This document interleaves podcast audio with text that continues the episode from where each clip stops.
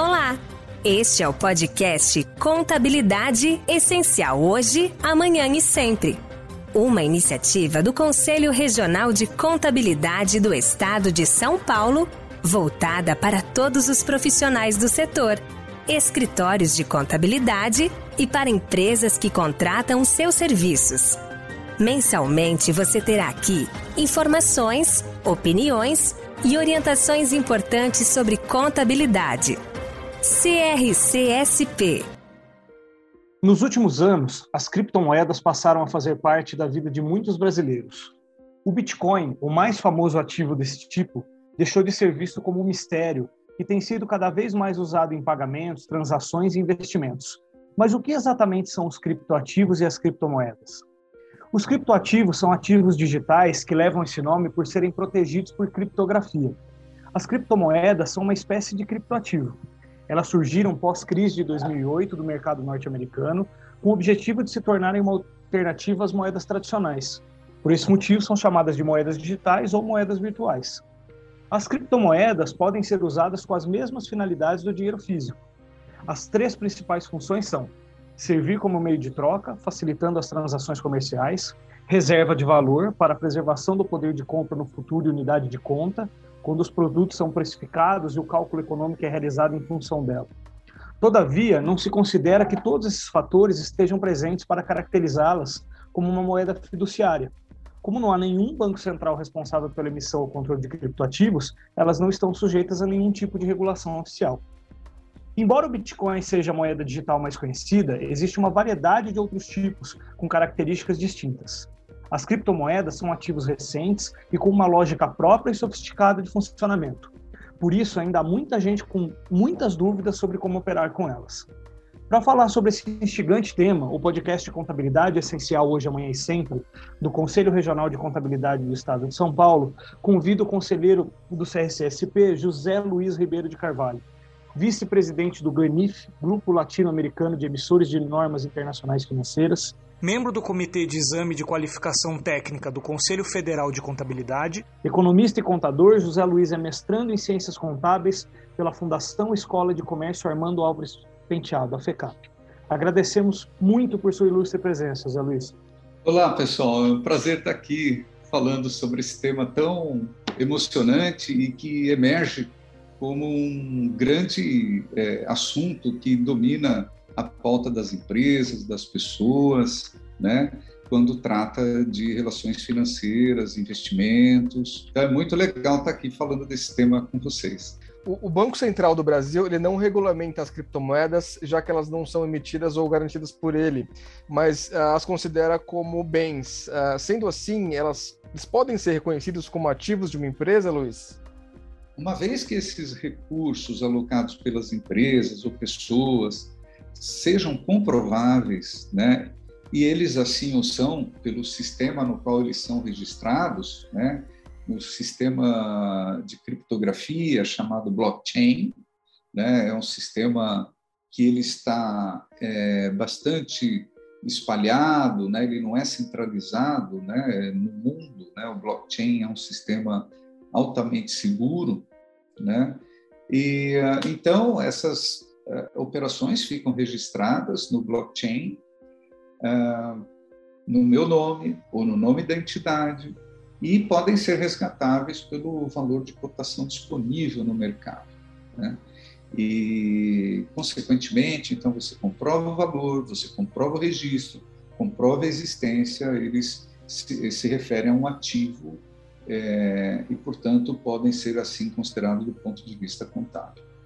Luiz, é, recentemente grupos de criptomoedas eles compraram os principais anúncios do último Super Bowl, né, demonstrando a popularidade que esses ativos virtuais vêm ganhando nos Estados Unidos. Né? Você acredita que o Brasil também está no mesmo caminho? O que, que falta para a gente chegar né, nesse, nesse ponto dos americanos? É, as, as, transações comerciais hoje, e o Brasil se inclui nisso, né? É, transações comerciais essas com criptomoeda depende da aceitação da parte interessada para liquidar a, a, a, operação, né?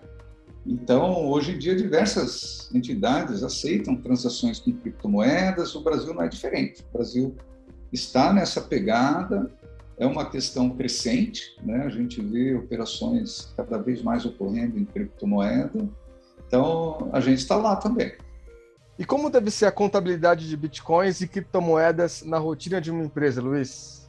Hoje, a gente tem uma orientação específica emitida pelo IASB, que é o International Accounting Standard Board, que é o órgão emissor de normas contábeis internacionais. Acho que vocês conhecem a IFRS, né? no qual o Brasil adota. O Brasil é um país adotante e a gente converte as IFRS em normas brasileiras de contabilidade, as NBCs, que são emitidas pelo Conselho Federal de Contabilidade. Portanto, as empresas brasileiras devem seguir esse normativo a, a, aplicado a criptomoedas que são emitidos por aquele órgão, né? É, esse normativo considera a questão de criptomoedas deve ser tratada como um ativo de estoque ou intangível, dependendo da finalidade com que a empresa o adquire. Então, é, já existe essa orientação é, de tratamento contábil do ponto de vista internacional. É, Luiz, como não há uma, uma determinação específica sobre qual é a maneira correta de demonstrar esses ativos digitais na contabilidade empresarial, quais são as regras contábeis que o profissional deve considerar na interpretação? É uma questão é, é importantíssima, né? É, eu entendo que, como já existe essa normatização internacional, né, a gente deve considerá-la, é, e no Brasil iremos, já estamos considerando isso para estudar a sua aplicação, levando em consideração, as, é, em consideração as características específicas de nossa legislação, para se dar uma equivalência dentro das NBCs. Então, é, o ponto é, já existe uma orientação do, do, IFRS a respeito da contabilização. Essa normatização é, ela já existe já desde final de 2019 e a, a gente com certeza deve dar uma equivalência nela em breve, né, para que as empresas assim possam fazê-lo. Enquanto isso não é feita a equivalência para as NBCs, ah, é recomendável que os profissionais a utilizem, ela está disponível é, no site do IFRS, para uh, fazer a sua uh, contabilização alinhado com essa normatização. Uh, o que, que, o contador deve fazer em caso de perdas, Luiz? A valorização de um criptoativo, né, ele deve sempre considerar o valor líquido de realização, né, para registrar as desvalorizações entre o valor de aquisição né, e o valor de mercado. E a norma internacional, ela não prevê o registro de ganhos entre o custo de aquisição e o mercado, sendo os ganhos registrados somente no momento da sua alienação desse criptoativo. Ah, porém, as perdas devem ser registradas quando conhecidas ou na alienação. Então, esse aí eu acabei de resumir basicamente o que é a normatização é, do IFRS nesses casos. Luiz, as criptomoedas elas têm a mesma característica do dinheiro físico? É, essa é a questão crucial, né, para a gente discutir criptomoeda. Né? Do ponto de vista econômico, né, é, a moeda ela tem que ter algumas características, né?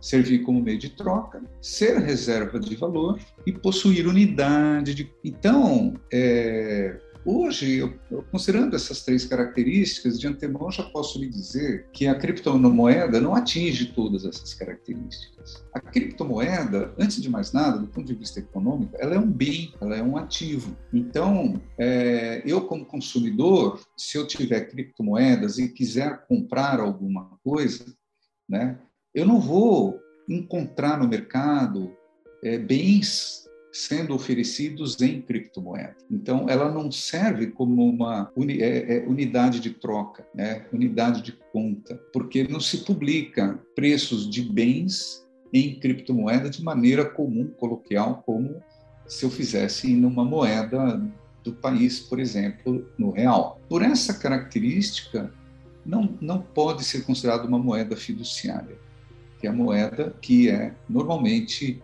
tem reserva de valor e é utilizada para se transacionar na economia, né? Um outro ponto é, assim interessante é a, a, a, criptomoeda. Então, ele é um bem que tem um valor, tem a sua cotação é, a qualquer momento, né? Você entra no site, por exemplo, blockchain.com, você vê lá todas as, as moedas digitais que são comercializadas e a cotação do dia.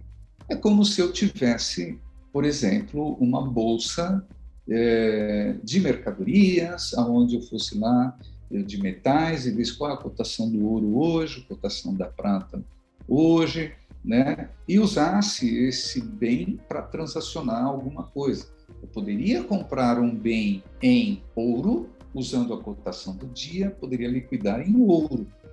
Assim como posso usar a cotação do dia para comprar um veículo em Bitcoin, por exemplo. Então, o fato de eu liquidar transações comerciais em Bitcoins não significa que ele seja moeda, né? mas é um bem que tem uma reserva de valor e que serve para ser transacionado. Uma outra coisa, assim, que a gente vê também nas criptomoedas é que elas não são reguladas por nenhum governo, nenhum país, elas não estão sujeito, sujeitas a uma política monetária, né? porque ela não é moeda, é, é um bem. Né? Então, a gente, aos poucos, a gente vai se acostumando é, e entendendo melhor o que, que é uma criptomoeda e ver que é um bem digital. Olha que legal, né? Então, a gente está realmente no mundo digital e aparecem essas coisas são indicadores, são índices que, que você é, transaciona, né? A gente pode ter, como já temos de fato, é, fundos de investimentos com base no índice da criptomoeda, se ela valorizou, desvalorizou. Então, assim como temos do ouro também, que a gente tem, é, eu posso investir baseado no indicador do ouro, né? Mas o ouro não é moeda, percebe? Então, é, a gente está nessa com essas características que fazem com que, do ponto de vista econômico, uma moeda digital, ela é, chama-se de moeda digital, se convencionou lá atrás, mas sem olhar todas as características econômicas de uma moeda. Né? Então, a moeda digital hoje ela é assim tratada, mas ela se configura, na verdade, num ativo digital né, que é cotado a, a, em real time, a qualquer momento eu encontro a sua cotação e pode, posso encontrar alguém interessado em transacionar com ela, ela comigo. Né? E eu posso vendê-la também, se eu a tenho, eu posso vendê-la a qualquer momento. Eu faço uma troca nesse mundo digital né, via blockchain e, e vendo aquele quantidade de moedas que eu tinha, a cotação da hora que eu fizer fechar e encontro alguém interessado em comprar com certeza nesse sistema chamado blockchain. Então é isso. Não é moeda do ponto de vista econômico, mas é moeda do ponto de vista coloquial, que as pessoas falam é, e, e, e, da maneira como ela, é, é, é, comercializada no mundo hoje. Se chama né, de criptomoeda, mas de fato são bens que têm valor econômico né? E assim a gente deve tratá-lo como bens e não como ativos, né? Mas não como moeda. Ele não recebe tratamento de moeda do ponto de vista contábil. Luiz, por que, que o contador deve conhecer, deve estudar é, sobre esse tema, sobre as criptomoedas? Você acha que é, vai ficar cada vez mais um assunto cada vez mais presente na vida dele daqui para frente? Será um, um, já é uma, uma realidade que está é, cada vez mais comum, né? na medida que as trocas econômicas, as transações, as empresas coloquem esses recursos é, na sua operação, a, a, contabilidade ela é chamada para achar soluções de como registrar, né? Então, hoje a gente já pode dizer, o fisco também já tem orientação é, de como você deve tratar isso, né? Então, tanto na sua declaração de renda pessoa física, isso é um bem, bem em direito, então você deve declarar lá como bem em direito, né? E assim como a pessoa jurídica também, né? Então, hoje já, já, já temos é, um avanço nessa parte, né? A grande discussão que se coloca do ponto de vista contábil é aonde essa classificação que a norma internacional requer que seja um, um, um estoque se, ou um ativo intangível, dependendo da finalidade com que adquiro, né?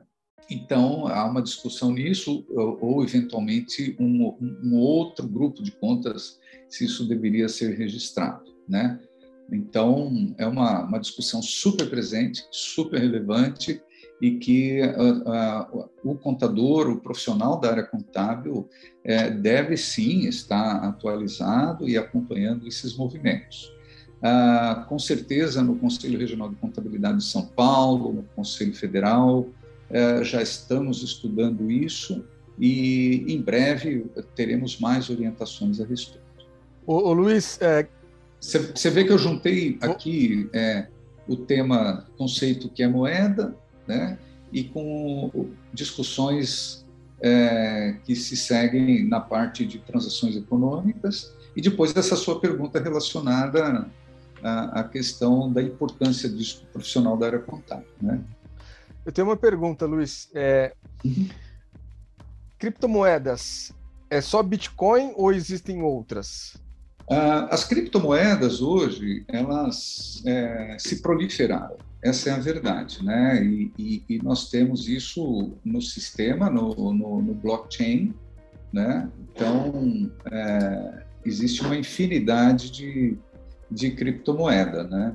No, hoje, né, é, do ponto de vista mundial, né, ativos digitais eles têm um valor de mercado que excedem 250 bilhões de dólares. Né? Isso é cada vez mais crescente, né?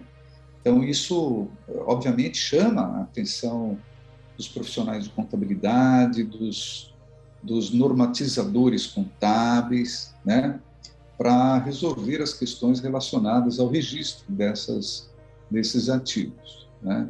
Então esse é um, uma outra coisa interessante é muitos acreditam que quem inventou o Bitcoin no final de 2008 foi o Satoshi Nakamoto. Né? Mas muitos acreditam que esse nome Satoshi Nakamoto é um pseudônimo e ou pode até ser um grupo de pessoas ao invés de ser uma pessoa só. Isso foi um estudo feito por acadêmico, feito por Popper, uh, um cientista econômico, em 2015.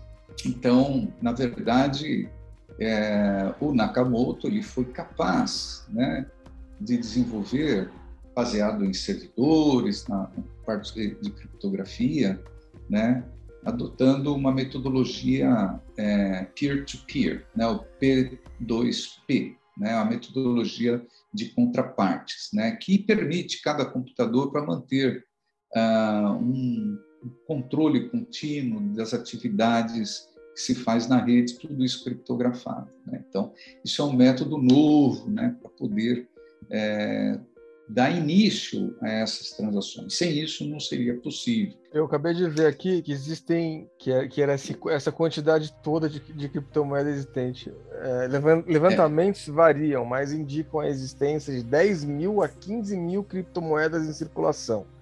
Uh, o, o, número é considerado alto por especialistas, mas reflete também uma facilidade crescente de criar uma criptomoeda, uma matéria da CNN Brasil do dia 6 de dezembro, agora o último. É, é um negócio absurdo, por isso que é melhor nem. nem a gente, é, é, são, assim, centenas, você falou milhares, né? É, é, é, é milhares.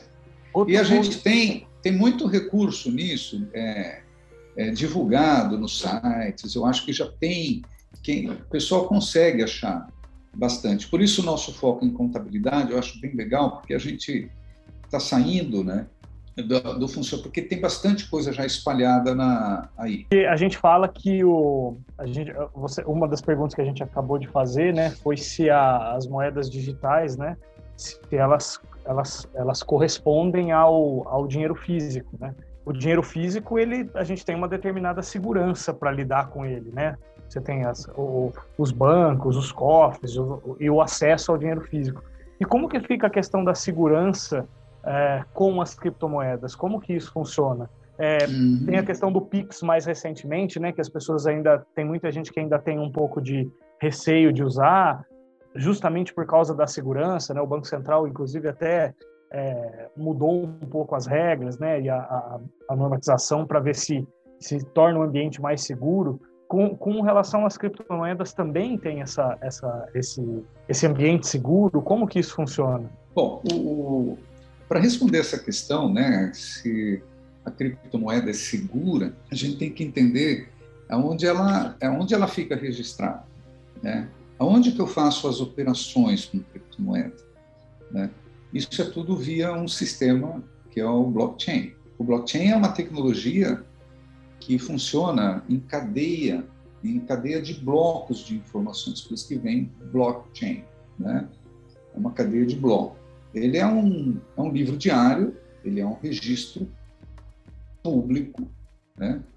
É, armazenado na rede, né? Então você entra lá blockchain.com, você já está lá e funciona como um banco de dados, né? Que armazena de forma segura e transparente tudo que é colocado no blockchain. Você não consegue alterar o blockchain. Ele, ele vem de uma base criptografada, então eu, cadra, eu, eu me cadastro lá com o meu usuário, com a minha senha, e aí a gente, obviamente, está sujeito a todos os riscos de ter um nome de usuário e ter uma senha, assim como para outras operações bancos, etc. Né? Então, esse cuidado eu tenho que ter mesmo. Mas o sistema em si, ele é um, um sistema que não é centralizado, ele é todo descentralizado. É, e, e, e, e para ter o registro dele, é necessário que todas as partes que atuam no blockchain, todos os computadores da rede aprovem essas informações. Então, não depende de um uh, de uma central, de um banco de dados, de um operador para aprovar isso. São múltiplas partes que, em bloco, atuam para validar aquela informação. Perfeito. E quando e quando todas essas informações se juntam, você vê que ela é fracionada, né? Quando ela se junta, se forma um bloco, e esse bloco que é registrado em toda essa cadeia de banco de dados. Então, a resposta é que é, elas, né, na formação do bloco, criam a criptomoeda e isso valida e é um ambiente extremamente seguro. Essa é a grande, é a grande qualidade do blockchain.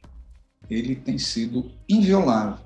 Esse é o motivo pelo qual é, as pessoas é, fazem transações em criptomoeda. Quando ela vai fazer a transação em criptomoeda, ela quer saber se isso é um ambiente seguro, porque eu estou colocando dinheiro comprando um recurso digital, um ativo digital. E se alguém conseguir entrar lá, perco a confiança, não vou fazer isso. Então, a confiança nessa moeda digital, vamos chamar assim, né, é que faz com que ela venha a crescer cada vez mais e tem crescido e as pessoas têm feito ah, ah, ah, operações com ela, né? Então isso é uma grande verdade até hoje no mundo, né? Que é um ambiente confiável.